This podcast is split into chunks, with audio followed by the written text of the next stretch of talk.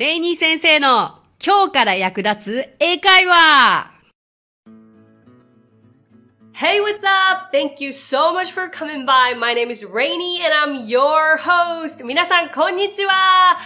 いかがお過ごしですか？レイニー先生はですね、おかげさまで、とてもとても元気に毎日を過ごしております。えー、どういうふうにこの自粛期間中を過ごしているかと言いますと、もうステイホームですね。完全にステイホームで3歳の娘と毎日24-7四六時中一緒におります。あ、今ちょうど24-7で出ましたけれど、あの、24-7 24スラッシュ7って書くんですよ。これ意味わかります？あの、英語で24-7って言うと、えー、24時間、まあ、要は7は1週間、7日間、つまり四六時中なんですよね。これ24-7というので、ちょっとぜひ覚えていただきたいんですけれども、ちなみに、そう、この24-7の由来を調べたときに、たまたま出てきた日本語の由来なんですけど、日本語であの、ずっと行われていることを四六時中っていうじゃないですか。4×6 が24、24時間。つまり四六時中。これは有名な話ですか？はい。まあ、こんなこともありまして、だどんなことがあったかあれですけど、あの、もうこれ毎回言ってますけど、やはりどんな状況においても、どんなシチュエーションにおいても人間は学ぶことができます。なので、えー、今何ができるか、皆さんそれぞれ、時間の使い方、お家での過ごし方はそれぞれかと思いますけれども、えー、レイニー先生はですね、少しでも英語に関して何かお役に立つ情報をここで発信していけたらなと思っています。え、ここからちょっとしばらくは旅行で役立つ英会話をやっていきたいんですけれども、ねえ、海外旅行もいつ行けるんだかですよね。まあ、おそらく年末年始とか、まあ、来年には、あの、海外に皆さんがハッピーに行けることを願って、まあ、その時のためにいろいろ準備していただけたらと思いますね。で、さっきの話に戻りますけれども、まあ、どんな時でも学ぶことができるということで、今回ちょっと嬉しいお話があります。というのも、こちらの番組にいろいろ質問やコメントが寄せられ始めていますイエーイ今回一つ、えー、皆さんにご紹介したいと思います。えー、ニックネーム、ミコさん。ミコさんありがとうございます。えー、いつも楽しく聞かせていただいています。番組内でやり終わったを I'm done とおっしゃっていましたが、I've done it ではおかしいのでしょうか？教えていただけると嬉しいです。ということで、なんかラジオ DJ みたいで嬉しいな。みこさん、Thank you so much. これあれですね、前にやった現在完了についてのご質問だと思うんですけれども、これすごくいい質問ですね。一瞬私も、あれ ?I'm done と I've done it の違いなんだって頭で考えちゃったんですけれども、ちなみに I'm done のスペルは I'm, I にアポストロフィー M まあ、I am の略ですよね。それから done は d-o-n-e です。Um, それから I've done it は I've これは I have の、えー、省略形で I アポストロフィー ve それから先ほどの d-o-n-e そして it it I've done it ですね。で I'm done の方はうん、イコールで言うならば、I am finished。つまり、終わった。ということになるんです。だから物事をやり終えた時に何でも I'm done。食べ終えた時でも I'm done とも言えるし、宿題をやり終わった時にも I'm done と言えるし、もうそこだ、その分だけで、えー、文が成り立つものが I'm done ですね。じゃあ逆に I've done it はどうなるかというと、うん、イコール I did something 何かをうん、まあ、成し遂げた。まあ、そんな大きなことじゃなくても、何かをもうすでにやったよ、やり終えたよ、ということなんですけれども、これでも使い方は正直違うんですよ。で、I'm done だったらもう終わったっていうふうに言えるけれども、I've done it は、なんか過去にもうもうすでにそれをした、かつてそれをしたことがあるとか、えっ、ー、と、もうそれをやり終えたよという、こうちょっと時勢が絡んできますね。なぜならそれが現在完了だからです。I'm done は現在完了じゃないですよね。I've done it は、えー、私はあの、ある時から何かを始めて、今、それをもうやり終えました。という時勢があるので、あの、その違いになります。みこさん、Did I answer your question? えー、ご質問にお答えできたでしょうか？はい。まあ、このような質問など、本当に疑問に思ったこと、今疑問に思ったこと、コメント寄せていただけたら嬉しいです。できる限りお答えしていけたらと思います。はい。では、今回のお題といいますか、今回のメインのテーマに行きたいと思いますが、今回は旅行で使える英会話を皆さんにお届けしたいと思います。そうですね、旅行で使えるといっても幅が広いですけれども、今回はもう、うん、ざーっとイメージできるもの。ゴールはホテルに到着するまで、ホテルのチェックインとしましょう。だから、飛行機に乗っている最中から、イミグレから、そして交通機関を通して必要な英会話であったり、で、最終的にホテルでどうするべきかをお教えしたいんですけれども、まあもうこれさえ知っていれば最低限一連の流れはわかるよとか、あのそういった最低限の必要な英会話をお伝えできればと思います。で、今日それを順を追ってやっていくわけですけれども、皆さんなんとなくやっぱり旅行に必要な英会話って超難しいかもって、こう膨大ななんか壮大なことをイメージされるから きっと英会話って難しいって思うかもしれないんですけれども、実際一つ一つ掘り下げてみれば全然難しくなかったりもするんですよね。例えば、飛行機の中で、まず最初にもし外国人の CA さんが話しかけてくるとするならば、drink、飲み物に関してですよね。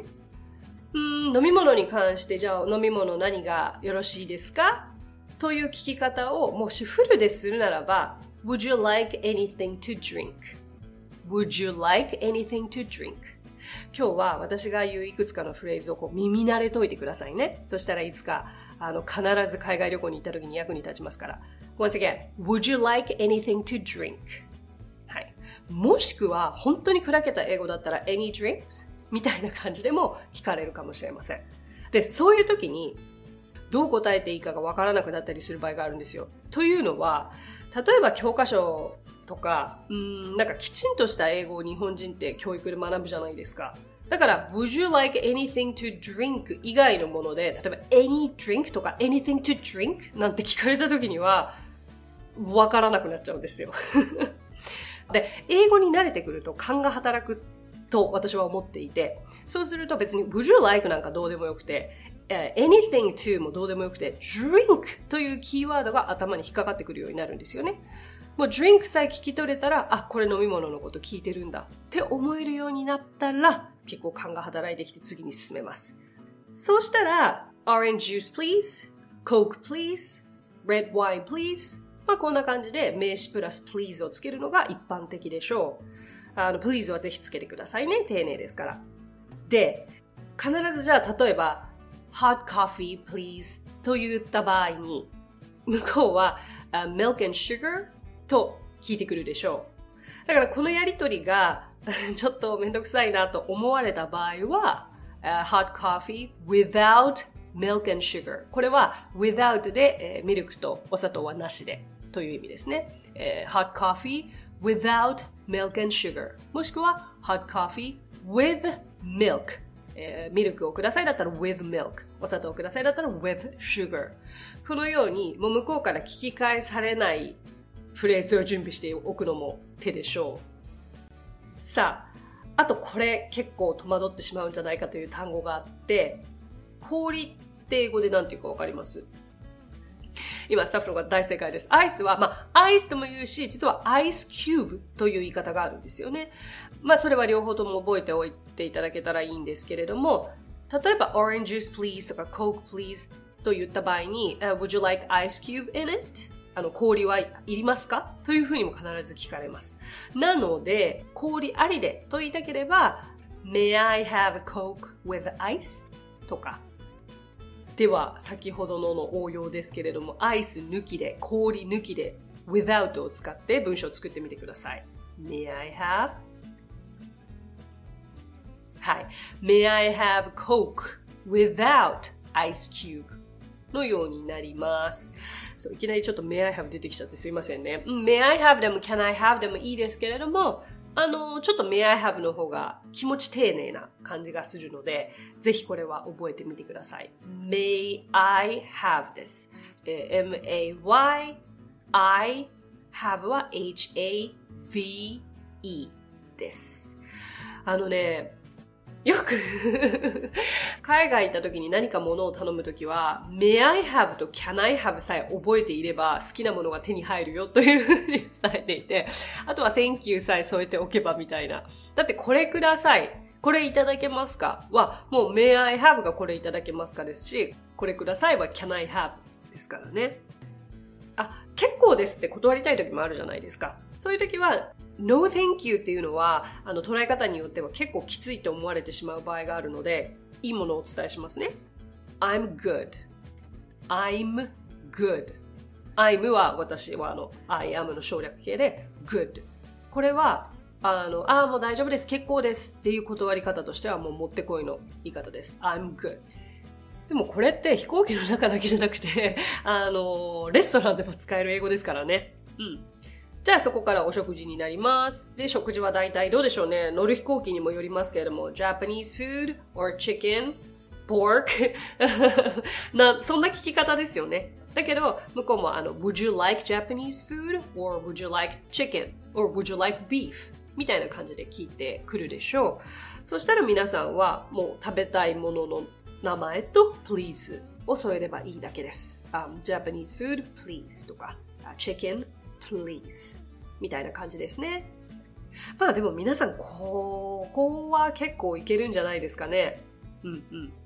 ただね、あの、ここまででじゃあ何が考えられる問題かというと、やはり海外の方は話すスピードもめちゃくちゃ速いですから ビーフとかチキンだけでしょと思いきや、本当に予想もしてない発音でのビーフとかチキンとか言われてきた時には知ってることも言えなくなっちゃうので、あ、そんな聞き取れなかった時は、excuse me と聞き返してみるのはいいんじゃないですか ?sorry って日本人はすぐに謝ってしまいがちですよね。あや、あの、sorry って何か悪いことをした時に使う結構重たい言葉なんですよ。だから、すいません、もう一度言ってもらえますか？という意味では、excuse me という言葉を使うことをお勧めします。あとは、まあ、あの、毛布くださいとか、何々くださいという時には、uh, may I have a blanket, please? 毛布のことは blanket と言います。ねお気づきかもしれませんが、全部 may I have で成り立つんですよ。じゃあ飛行機の中での会話はいいでしょう。はい。さあ、えー、っとですね、私の悪い癖と言いましょうか。えー、話しすぎてしまう。本当は今回これ1回で終わらせたかったんですけれども、まあちょっと話し、話したいことを皆さんにお伝えしたいことが多くなりすぎて、エピソードが長くなってしまったので、えー、この回2回に分けたいと思います。次回はホテルに行くまでに必要な英会話を皆さんにお伝えできたらなと思います。ということで、That's it! 今日もレイニー先生の今日から役立つ英会話をお聞きくださってありがとうございます。では、See you then! Bye!